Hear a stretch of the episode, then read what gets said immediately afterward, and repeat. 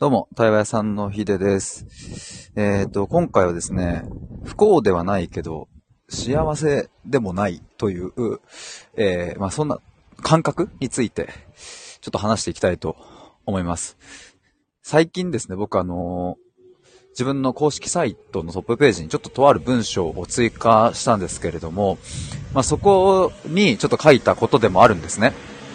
ちょっと今日、えっ、と、まあ、ある方とちょっと会っていて、で、まあ、そこでちょっとこの話題にもなって、まあ、この感覚すごくやっぱあるなと思ったので、えー今日はちょっと駅からの帰り道のライブ配信で話したいと思います。えー最初に1点だけなんですけれども、今ちょっとレターの方にも表示しましたが、えっ、と、明日からですね、3月1日から先着2名でクライアントさん募集をスタートします。今回は100日間の対話プログラムで、100日の中で合計10回の対話と、あとチャットを使ってですね、心の動き感性を記録していく。まあ、そして10個の問いを、えーオリジナルの問いを作るみたいなものもあります。ま、いろいろあるんですけれども、それを明日からスタートするので、もしよかったら、詳細ページ覗いてみてください。ちなみに YouTube の動画も撮っていますので、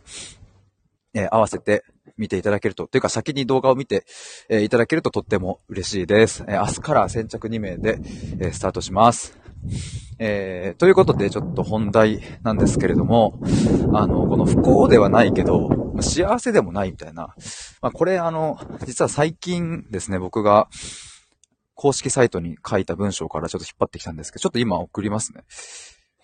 あの、アーカイブ聞いてくださってる方はぜひ、あの、ちょっと、あれですね、概要欄の方飛んで見ていただきたいんですけれども、そうだな、ちょっと一回読んでみたいと思います。えっとですね、公式サイトトップページの、えっと、真ん中ぐらい、こんなこと考えたことありませんかっていうところをですね。えっ、と、会社の同僚と、えー今日も疲れたって言いながらお酒を飲んだり、学生時代の友達と、あの時面白かったよねと笑い合ったり、恋人とレストランに行って、これめっちゃ美味しいって幸せを共有したり、楽しいことはたくさんある。でも心の奥に何かがつっかえている違和感、心の底から楽しめる感じはあんまりしない。このまま年を重ねていって幸せなのかな。将来のキャリアはどうしよう。結婚はどうしよう。親のこれからは大丈夫かな。えー不幸ですか？と聞かれたら、いいえと答えるけど、幸せですか？と聞かれたら、はいとは答えられない。私が歩み、歩みたかった人生ってどういうものだっけ？子供の頃想像していた大人の私はどんなだったっけ？もしあなたがこんな感覚を持っていて、心の奥底になんとなく不安を抱えていたとしたら、本当の自分に会いに行く100日間の対話の旅がきっと力になれると思います。という、えーそんな、え文章です。ま100日間の対話の旅って今言ったのはですね、あの、ちょっと今日の冒頭にお話しした、というか今レターに表示している、この100日間の対話のプログラムのことを指しているんですけれども、まあ、このね、あの、そう、不幸ではないけど幸せでもないっていうのは今読んだとこの文章のところをちょっと省略した感じですね。不幸ですかって聞かれたら、あの、いや、不幸ではないですって言うけど、幸せですかって聞かれたら、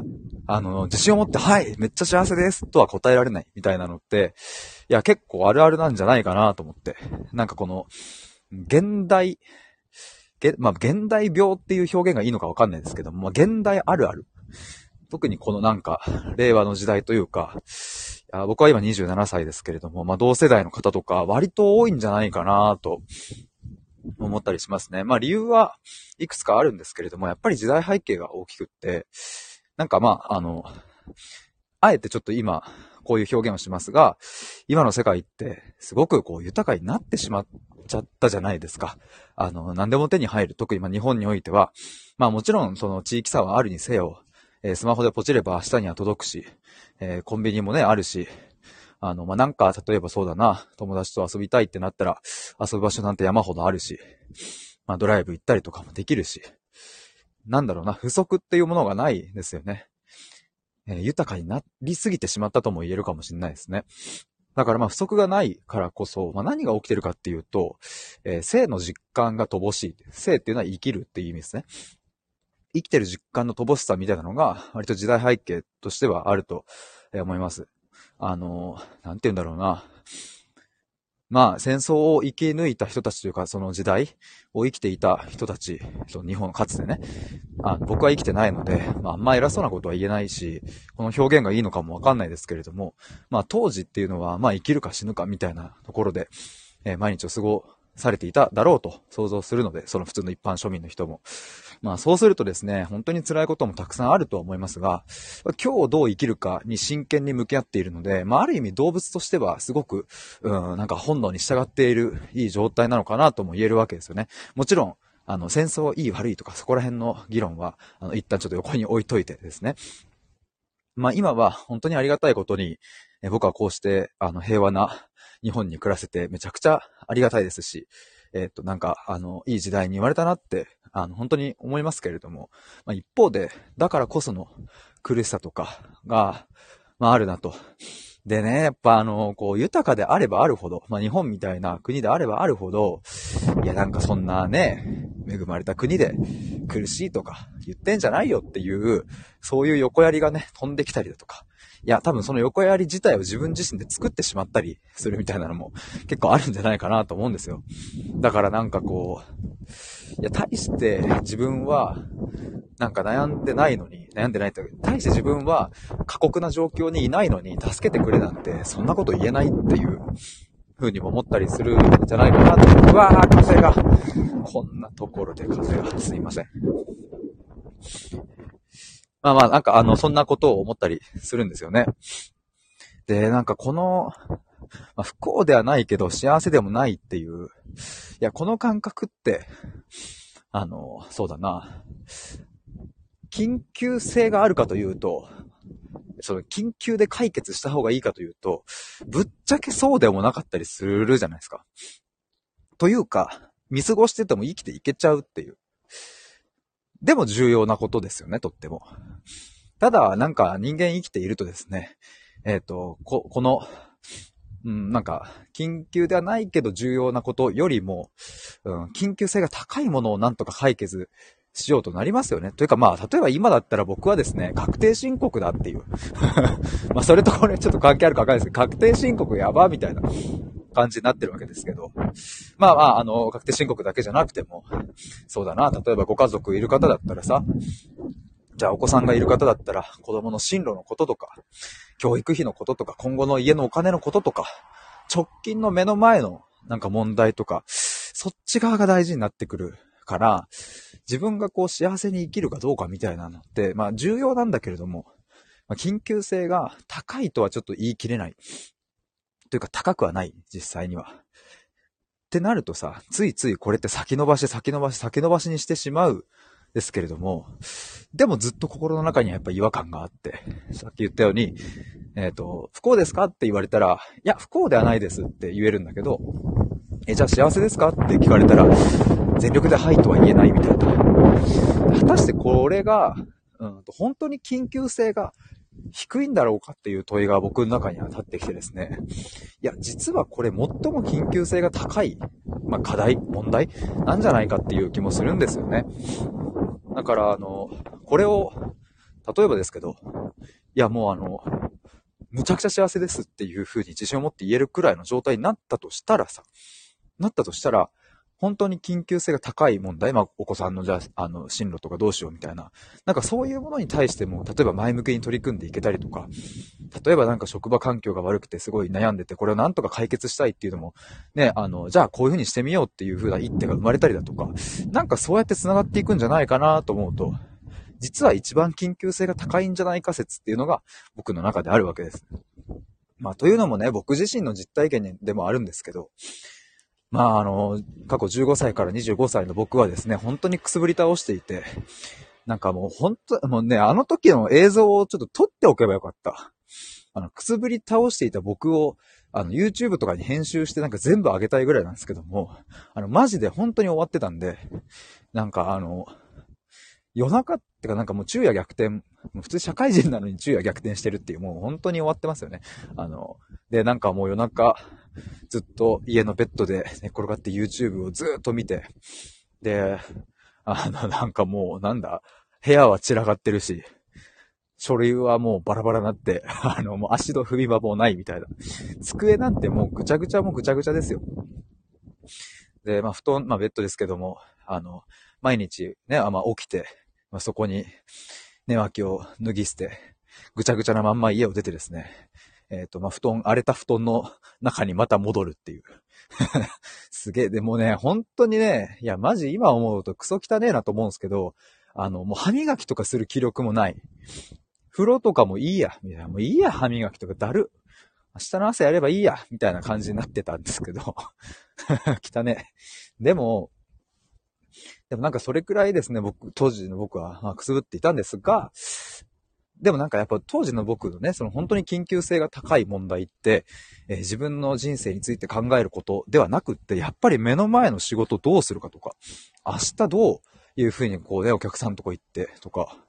いや、明日怒られないようにするためどうしたらいいかなとか、そんなことばっかり考えていて。で、ただですね、僕の場合は運が良かった。運がいいっていうのはですね、母親が、あの、癌になって、しかも余命1年っていう風な宣告を受け、や、自分の人生について考えざるを得なくなったっていうね。だからもう、さっき言った、いや、あの、実は緊急性高いんじゃねっていうところの領域を、あの、もう無理やりやらされたんですよ、僕は。だからよかった。だから今なんか、いや、その、自分の人生、生き方とかについて、この1、2年で、むちゃむちゃ考えたから、だからなんかこういう発信今しているし、対話のプログラムとかも作ってるし、なんか届けたいなと思ってやっているし。でもこれがね、もしね、あの、母親がね、まあ今でも生きてて健康であったら、まあそれはそれで何か別の出会いとか、なんか流れはあったのかもしれないけど、まあ間違いなく僕はまだ当時の会社にいるし、辞めてないし、えー、ずっと疲弊して人材発見営業マンをやっていたんじゃないかなと思います。とするとね、なんか、やっぱり、うん、その、自分の人生幸せなのかどうか、いや、そこをもっともっと深く考えたり向き合ったりする時間って、うん、重要なことだし、いや、やっぱり緊急、緊急性も高いんじゃないかなと、うん、なんか思うわけですよね。で、まあ、母親自身もね、あの、あと1年ですって言われたから、いや、もう緊急も緊急ですよね。あの、先延ばし先延ばしにして、いつかいつかって思っていたことを、あと1年でできるのかみたいな。大丈夫かってなったけど、本当にそこから全部やりきってね。まあ結果2年弱行きましたけど、でもなんかさ、やっぱそう思うんすよね。人が変わる瞬間とか、人生が動き出す瞬間って、むちゃくちゃ痛みを伴う経験をしたか、どうか、ここに結構かかってるんじゃないかなと思って。まあ人の死っていうのだったりとか、まああとは強烈に悲しかったり、苦しかったり、辛かったりとか、そういう痛みを伴う経験があった時に何か自分の人生に動き、変化みたいなの出てくるとは思うんですけど、でもさ、なんか、誰かの死を待ってとか、辛いことがいつか起きることを待って、それによって自分が変わることを期待する人生なんて、そんなね、なんかことってね、ねえって感じじゃないですか。やっぱり、その、痛みを伴う経験ではなく、まあ、今、なんかもし、その、なんだろうな、うん、特に緊急性はないなと感じているその問題、なんか今向き合えるとしたら、いや、それに越したことはないっしょっていう、そんな風に思ってます。で、なんかまあ、あの、そう変わる瞬間、人生が動き出す瞬間は、まあ僕の場合はね、そのさっき言った母親の死とかいうものがきっかけでしたけれど、もう一つあるのは、やっぱり対話の力だなっていう。もうこれはですね、僕過去に、あの、もうね、合計すると200人以上対話をしてきまして、大学生の時から換算するとね。で、まあその対話っていうのももちろん、そのなんだ？あの、居酒屋で話したとかっていうレベルではなく、もう人生の奥の奥の奥底場で話した人たちの数ですね。もう大学生の時からそういう活動をしていたんですけども、1対1でマンツーマンで話すっていう。で、まあ、去年とかもね、40人ぐらい話したかな。なんかそういう経験を経てですね、やっぱり対話の力ってすごいなっていうのを、なんかめちゃくちゃ痛感しております。で、なんかこれってね、なかなかこう数値化しづらかったりとかさ、いやいや、対話ってね、言葉を交わすだけじゃんっていうのも、まあまあ、言われてしまえばね、そういうものかもしれないんですが、うん、でもね、本当に、すごい僕はそうやって、僕が対話をさせていただいて、うん、なんか自然とね、一歩踏み出していく人たちをたくさん見てきたし、まあ母親ともね、あの、一年間毎週一回、二、三時間の対話をずっとやり続けて、まあ一人の人間の変化していく、まあ最も、なんだろうな、大きな変化、その、しかも死に追い込まれている人間のなんか、最も大きな変化を間近で見させてもらって、で、最後母親は、もう死ぬのが怖くないって言ってね。そしてなんか、病室で、ずっと、ありがとう、感謝の気持ちってずっと言って、今私は幸せですって、ずっとずっとそれを言ってて、ああ、なんかこうやって人間は、命を綺麗にしまうことができたら、まあなんて幸せなんだろうっていうのを思ったんですけども、まあそういう瞬間を僕は見させてもらったのでですね、まあ対話の力を信じているわけでございます。まあ対話の力を信じているプラス、まあ人間の、なんだろうな、こう内なる力というんですかね。まあ結局対話の力っていうのは何かといえば、その相手の中にある、うん、自分の人生を自分で動かしていける力を、うん、なんか、そのね、内に秘めたものをね、なんかもう一回復活させるみたいな、そういう力が対話にはあって、まあそれがね、復活できたらね、もうあとはね、黙ってても自分の人生動いていくから、だからね、なんか、そういうものを僕は信じているんですけど。だからまあ、あの、はい、そんな感じでですね、対話をやっております。だからね、なんかまとめるとその、なんか自分の人生に変化をもたらしてくれるのは、非常に痛みが伴う経験か、または対話の対話をした時なんじゃないかと。しかも対話っていうのもね、あの、なんだろうな、本当に深いレベルで、えー、っと、や、やれた時なんじゃないかなと思います。だから今回の対話のプログラムでは、えっとね、